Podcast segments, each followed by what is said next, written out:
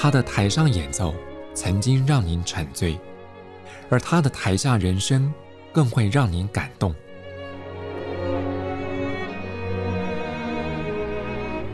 国家交响乐团爱乐实验室 Podcast 名家登场，有生命的音符只为您演出。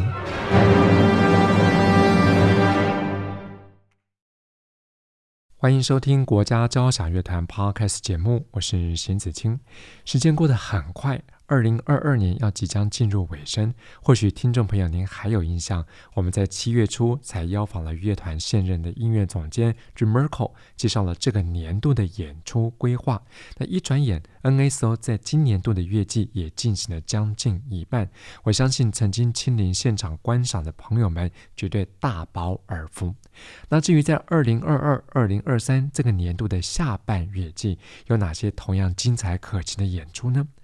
在这期节目当中，我们特别为各位邀请到国家交响乐团的协同指挥杨舒涵，让各位乐迷先听为快。舒涵你好，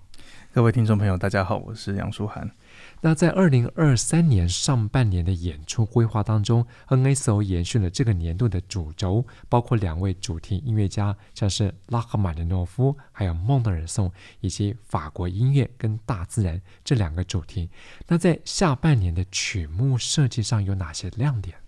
我们的上半月季，我们听了孟德尔颂很多的作品，包括他所有的交响曲。那下半月季呢，我很期待，就是说，我们除了大家都很熟的《仲夏夜之梦》，但是我们从来很少有机会可以听到全本的演出。嗯，然后还有我们有一场音乐会，全部都是都是孟德尔颂的作品，这样就是，是，是对啊，我们会演出他的诗篇四十二，这个也是哇，真的很难得听到。然后第一号钢琴协奏曲哇，非常的精彩，我很喜欢。然后女巫之夜哇，那个真的是。前所未有，都没有没有，真的是没有听过的作品，然后很难得可以有机会演出。这个《女巫之夜》好像是来自孟德尔颂他的一个忘年之交歌德原本的戏剧创作。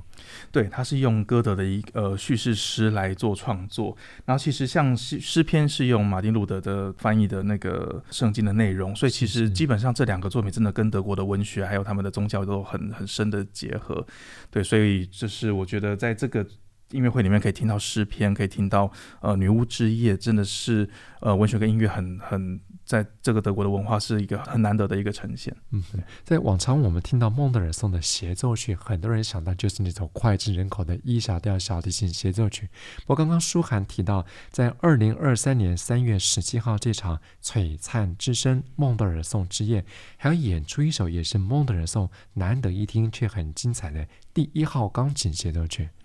对，第一号钢琴协奏曲算是他算是很受欢迎的一首钢琴协奏曲，然后整首作品不长，然后整个像那个狂风暴雨一般这样子，这样子扫过所有人的的的的耳朵，然后就是非常的难。这首是一个很难很难弹的作品，然后乐团也是要反应的非常的快，所以对啊，这个是我看到就就就好好想听这样子。所以即便是第一次才听到的朋友，我相信可以在现场马上感受到孟德尔颂凝聚的戏剧张力。对，没有错。嗯哼，那在这个二零二三年上半年演出当中，其实像法国音乐专题里面也有白辽士的精彩作品。对，法国音乐，呃，对，白辽士我们要演出那个《罗密欧与朱丽叶》，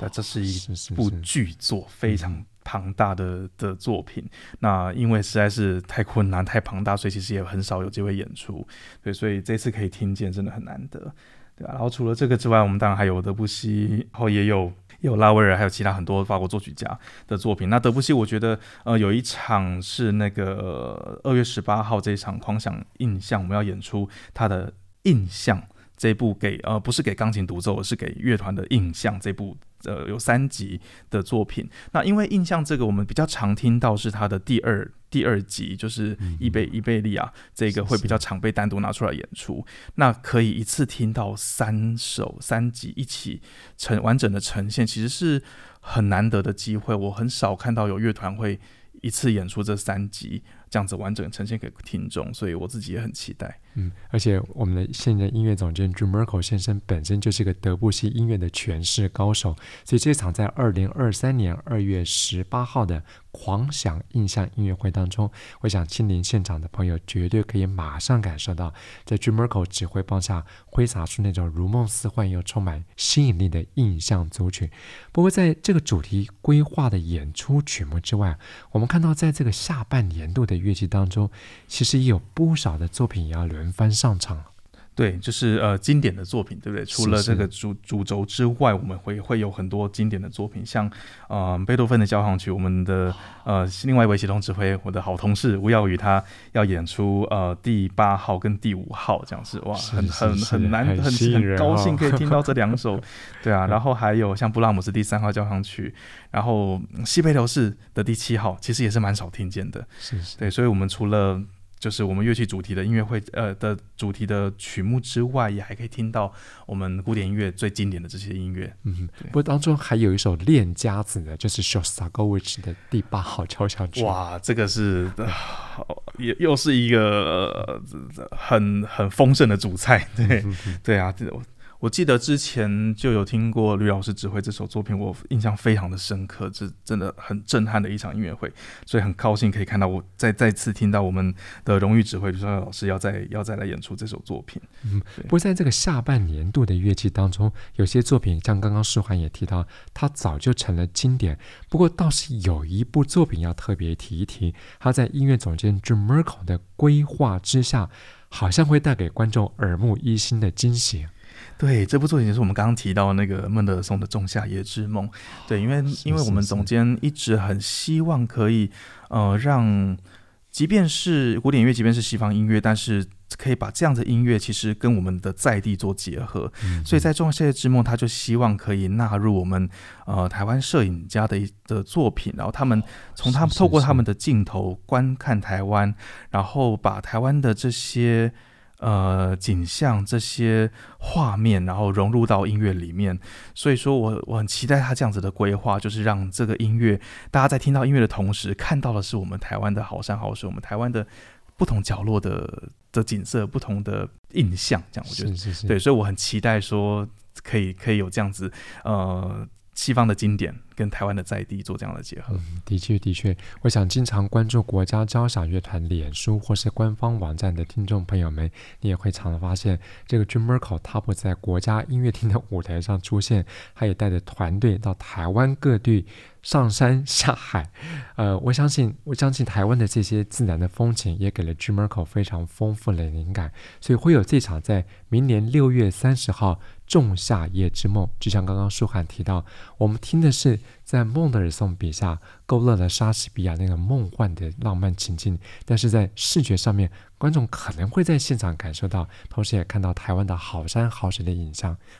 对于国内的很多爱乐朋友来讲，在过去三十多年来很欣赏的 N A S O 的压箱宝之一，就是歌剧演出。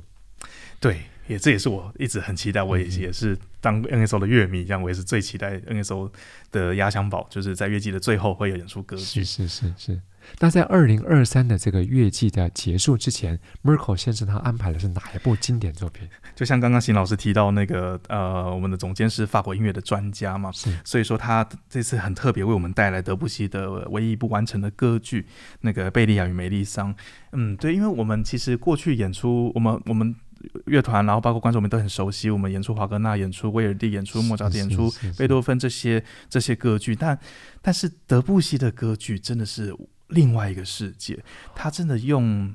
用他很独特的语法，然后在音乐上面创造了另外一个歌剧的可能性，这样、嗯嗯嗯、对。包括他从剧本的选择，选择这个象征主义的作品，然后他自己本身在用他，就是我们都说他是呃音乐中的印象乐派嘛，他这样很特别的、嗯、的那个声响的处理，让从文本到音乐都是一个。全然不同，我们完全呃，会让我们耳目一新的一个音乐的世界。是是，对。刚舒涵提到这些德布西的音乐特色，我想过去不论听到的钢琴音乐、他的室内乐，还有我们刚刚一再提到，在今年度国家交响乐团设计了一系列跟德布西有关的创作，不通常都是在器乐表现上面，我们已经相当熟悉，所以在。声乐表现方面，是不是也像你刚刚提到德布西的创作手法？对，没错，像是嗯，旋律线可能不会像我们熟悉，就是意大利歌剧哇，有这么清楚的咏叹调、咏叹调什么，它就是在讲话与唱歌之间，或者是在呃有很多语气上，或是那些表达，其实很很不一样。我觉得真的是听了听了就知道，对，所以我觉得很我自己很期待，也很推荐，对啊，听众朋友一定要来听听看德布西的。的歌剧是如此的与众不同，嗯，所以好像在半说半唱之间也融入德布西的音乐特色。对对对对对对，嗯，这是在二零二三年七月八号，NSO 特别推出的年度的压箱宝歌剧音乐会，这是德布西的《贝利亚与梅丽桑》。不过刚刚我们从一开始到现在介绍的都是国家交响乐团大规模的精彩演出，也邀请了很多国际当红的演奏家前来助阵啊。对，我们这一就是下半乐季有好多独奏家很，很很特，特别是钢琴有好几位这样子。是是是。对，那像我们呃三月十号，呃大家都很期待的这位卡对啊卡蒂亚布尼亚斯菲利，这位哇，就是看到他的名字，或是看到他，就是很期待他的那种。充满呃，好像用不完的热情，然后他的那种爆发力，他的那种感染力，嗯、我想是是非常值得期待。然后他要为我们弹，就是拉赫玛尼诺夫的第三号钢琴协奏曲，哦，也是一个爆发力十足，是是是，然后非常从头到尾都很精彩的一个一首一首钢琴协奏曲。哇，通常我们看到这个拉赫玛尼诺夫第一小调第三号钢琴协奏曲，对于男性钢琴家来讲就已经具备了很大的挑战，在耐力、体力上面，然后技巧当然是不在话下。所以这次这个卡蒂亚布尼亚什维斯基他要来台湾演出这个作品，我相信又是一个很精彩的音乐盛会。对，然后还有包括我觉得呃，来过台湾很多次的斯蒂芬赫夫，这大家乐迷很熟悉的，是是是他要为我们弹就是拉赫玛尼诺夫比较更少见的哦第四号钢琴协奏曲。嗯嗯嗯。其实我很佩服，因为我觉得呃，这是一首吃力不讨好的作品。它很难，然后又很难把它做好，然后又很难把它弹到可以很受欢迎，因为它真的是一个很冷门，然后然后是一个我觉得拉赫玛尼诺夫拉赫玛尼诺夫在实验的作品，所以我觉得呃能能够能够能够听到，然后他然后又是这么棒的钢琴家来弹这个作品，我觉得。对啊，就是一定一定要听这样。对，舒涵介绍的这场是在二零二三年六月九号，由国家交响乐团的荣誉指挥吕绍嘉要率领 Stephen Hof 演奏的 Rachmaninoff。第四号钢琴协奏曲。不过今天我们一开头就聊到说，在这个 Jim m e r k e l 先生的规划之下，这个年度国家交响乐团的主题音乐家之一就是 Rachmaninoff。那既然提到这个作曲家，就一定提到他的钢琴协奏曲。刚书涵为我们介绍了由卡蒂亚演奏的第三号，由 Steven Hof 演奏的第四号。不过很多朋友们也很期待是 Rachmaninoff 还有一部帕格尼尼主题狂想曲。对，而且这一部很特别，是我们这次要为我们演奏的钢琴家是小曾根生，他是一位，同时也是爵士钢琴家。那其实这一首帕卡尼尼真的融合了各式各样的风格，是一个像像万花筒般的音乐。嗯、所以我觉得，嗯嗯嗯、呃，由这样子的一位钢琴家来诠释，我觉得我们一定可以听到。更不一样的色彩，或是更不一样的音乐风格，我觉得这也是很期待的一个亮点。对，尤其这首作品当中那个第十八段变奏，早就是大家耳熟能详美到不行的，这这音音乐史上最美的几个片段之一。而且由这个小曾根真爵士乐出身的钢琴家来演奏，我相信可能会带给观众们耳目一新的体会。一定会。嗯嗯。那聊了这么多，在二零二三年上半年国家交响乐团的大型演出之外，其实。国家交响乐团团员们哦，那真的是个个卧虎藏龙。那很多团员们也组成很多室内乐的演出。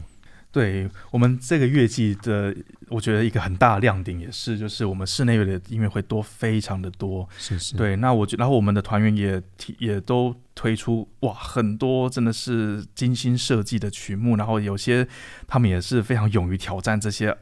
很困难，真的是很困难，然后很很少见，很很难得演出的的曲目。嗯，对。我们看到这个室内乐演出的曲目当中，哈，有些还是紧扣着 Jim Merkle 他所设计的法国音乐专题。哈，对，没错。我们可以像像我觉得这一场我就会很想听，像呃。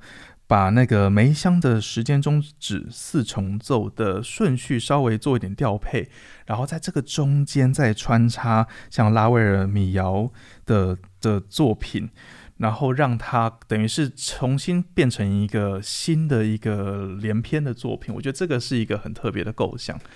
这场在二零二三年七月二号这场法国先锋末日之时的室内乐，就像刚刚舒涵讲，把原本的一些大型作品重新拆解，感觉上它的排列组合像是在用音乐说故事一样。对，没错。然后像有一场，像呃，都集中在双簧乐器，就是我们看到的、嗯、呃双簧管、英国管跟巴松管也是，也就是低音管，然后他们这些乐器的各种组合，然后完全聚焦在这个乐器的呃各种美上面。我觉得这是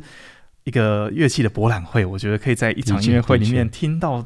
双簧乐器的各式各样的呃的身份角色，然后。呃，他们的特色，我觉得这是一个我也很期待的音乐会。嗯，这是在二零二三年三月十九号，叫做《西游双簧》。就像刚刚舒涵讲的，从标题来看，等于是把双簧乐器重新做排列组合，而且很难得听到的，像柔音管，或是低音双簧管，或是贝低音管，还有英国管等等这些乐器，都将轮番上阵。我想喜欢木管音乐，我想对木管音乐多些认识的朋友，这场《西游双簧》的音乐会。也是不容错过。我们也跟大家也说到，双簧这个乐器很难得在舞台上有独当一面担任协奏曲主角的机会。不过，在明年的三月二十六号，有一场国家交响乐团特别策划的“春日苍穹”音乐会当中，听众朋友将可在现场欣赏到来自法国的双簧管大师 François Deluxe 要演出两首精彩的双簧管的协奏曲。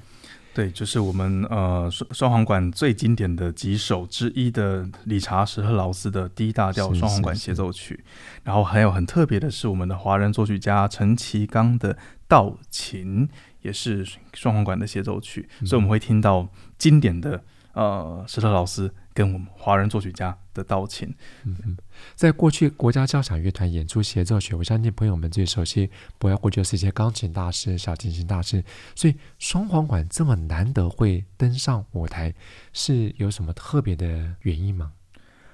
嗯，其实的确就是，呃，目前乐界的情况就是钢琴、小提琴是。最最最常被安排的，那当然在大提琴，然后其他乐器，那其实我觉得应该可以越越来越平衡是，是是一件好事，因为每个乐器都有它很独特的音色，很独特的说话的方式，很独特应该被听见的声音。对，所以我觉得在乐器安排上面，可以让呃每一个乐器都有呃协奏的机会，都有。单独被听见的机会是很很重要的，所以我很开心可以，呃，我们在三月二十六号这一场可以听见双簧管的音乐，对，嗯、这个是很难得的机会。对，我觉得是很，嗯、而且也很重要，也很珍呃很有意义、很珍贵的一件事情。对，是是是。刚刚书涵也提到，这国家交响乐团小提琴协奏曲也是个演出的大宗曲目，所以在明年也有一位来自俄国的小提琴大师即将登台。对，这位是伊利亚·格林格斯，之前也有来过台湾，大家对他的演出也都非常的呃印象深刻。那他这一次要带来的作品其实很特别，并不是我们熟悉的贝多芬、孟德尔颂、柴可夫斯基这些的小提琴协奏曲，而是法国作曲家杜提叶的这首《梦之树》。哇，这个真的很难得可以听见呢，我真的觉得我们真的亮点太多了，就是都是都是这些很棒很棒的作品，但是。没有什么机会听见，然后我们在居然在台湾可以一次大饱耳福。对，像这首《梦之树》也是呃，独贴在嗯这个作品里面，希望可以把。嗯，透过树在四季之间的更迭，好像我们经过时间的推移、转换，生命的周期，繁衍新生、太旧重生这样子的一种呃自然现象，也很符合我们的乐季主题。自然是是是，对，嗯嗯。那除了小提琴之外，在整个弦乐家族当中，明年也有一场非常值得期待的大提琴协奏曲的演出。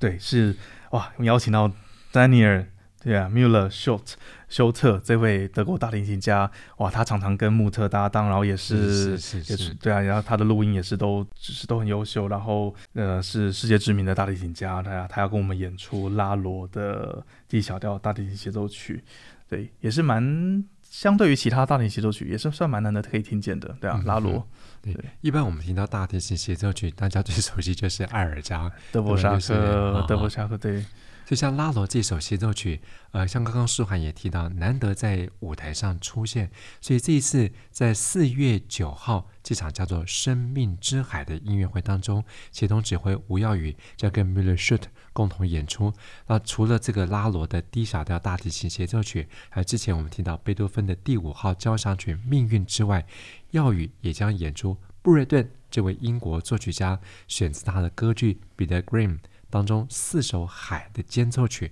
我想光是这个曲目，还有邀请到的演奏者，这场音乐会也是只能拭目以待。不过，除了这么多西方经典作品之外，其实国家交响乐团向来在国人作品方面也着力很多。当然，我相信在二零二三年上半年，一分钟交响曲绝对是少不了。对，这是我想是听众朋友最熟悉。我们每一场的开场都会有，呃，我们很优秀的台湾的青年作曲家所创作的一分钟交响曲。我想这是一个非常重要也非常意义深远的计划。那当然，我们就就是下半学期也一直持续保持。对，所以我们也会听到，就是很多好几首我们他们呃掌握了这个乐季的大自然这个主题，然后由他们的。嗯，对于台湾的各种自然现象，或是的一些观察、一些想象，然后化作他们的音乐来呈现给我们大家。嗯，那当然，除了这些新生代的国内作曲家之外，像我们在台湾乐界最受尊崇的前辈作曲家之一潘黄龙教授，也有一部作品也即将在这个乐器当中要演出。对，就是他的客家八音大团圆这首管弦乐交响协奏曲。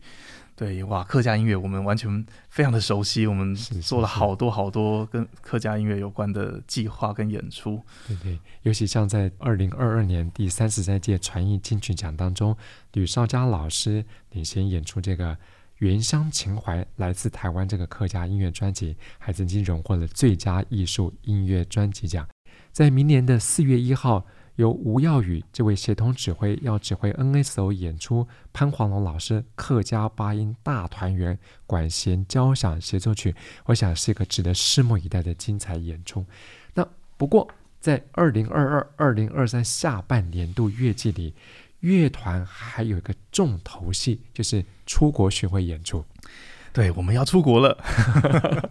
好难得，已经闷了两年了。对啊，随着随着疫情解封，然后慢慢回归正常，我们四月要到美国，然后会到三个城市，对，纽约、华盛顿特区，还有芝加哥，对啊，然后会带来三场乐团的音乐会，然后一场是室内乐的音乐会，然后我们五月要到日本去，这样我们会到兵库县，会到东京，会到福山。对啊，就是两个接连在一起，真的是很疯狂的一个行程，而且很挑战，很挑战。对对对对，乐团来说，对对啊。所以四月间的时候，先到纽约，然后再到华盛顿特区，同时还包括有芝加哥一个著名的 Vince 音乐厅。在五月的时候，也要到兵库县、到东京歌剧城，还有福山市文化艺术馆。哇，我想这也是一次让国外的听众、国外的乐评家见识台湾音乐实力一个很好的机会。对，巡演一直是所有乐团很重要、不可或缺、重要的章节吧，可以这么说，对啊，嗯嗯。在这集节目当中，我们特别邀访到国家交响乐团协同指挥杨舒涵，为听众朋友介绍了在二零二二、二零二三下半年度乐季的节目，从精致细腻的室内乐到震撼人心的管弦乐，还有更重要的是很多乐迷期待的歌剧演出。那除了琳琅满目的曲目之外，还有刚刚提到这么多位国际当红的音乐家。助阵，这么丰富的曲目，加上名家登场，绝对精彩可期。那相关的演出资讯，朋友们可以上国家交响乐团官方网站来查询。我们再次谢谢书涵，谢谢。在这期节目当中，也为各位选播由国家交响乐团现任音乐总监 jamerko 率领乐团演出的白辽士幻想交响曲终曲乐章。国家交响乐团 Podcast 节目，我是邢子清，谢谢朋友们分享。我们再会。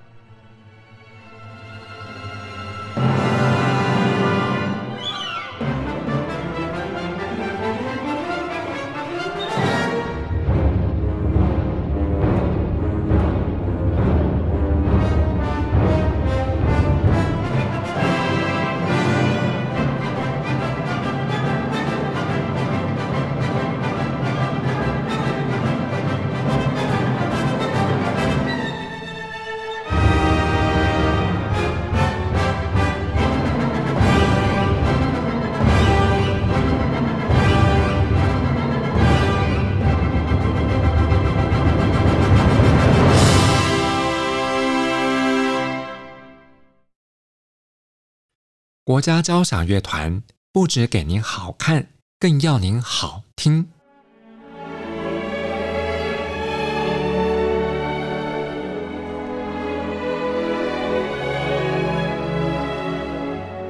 国家交响乐团独家精彩实况，原创 Podcast 节目，舒缓音乐，友善贴心，诚意十足。爱乐实验室 App。温馨登场，请上 App Store 或 Google Play 搜寻“爱乐实验室”。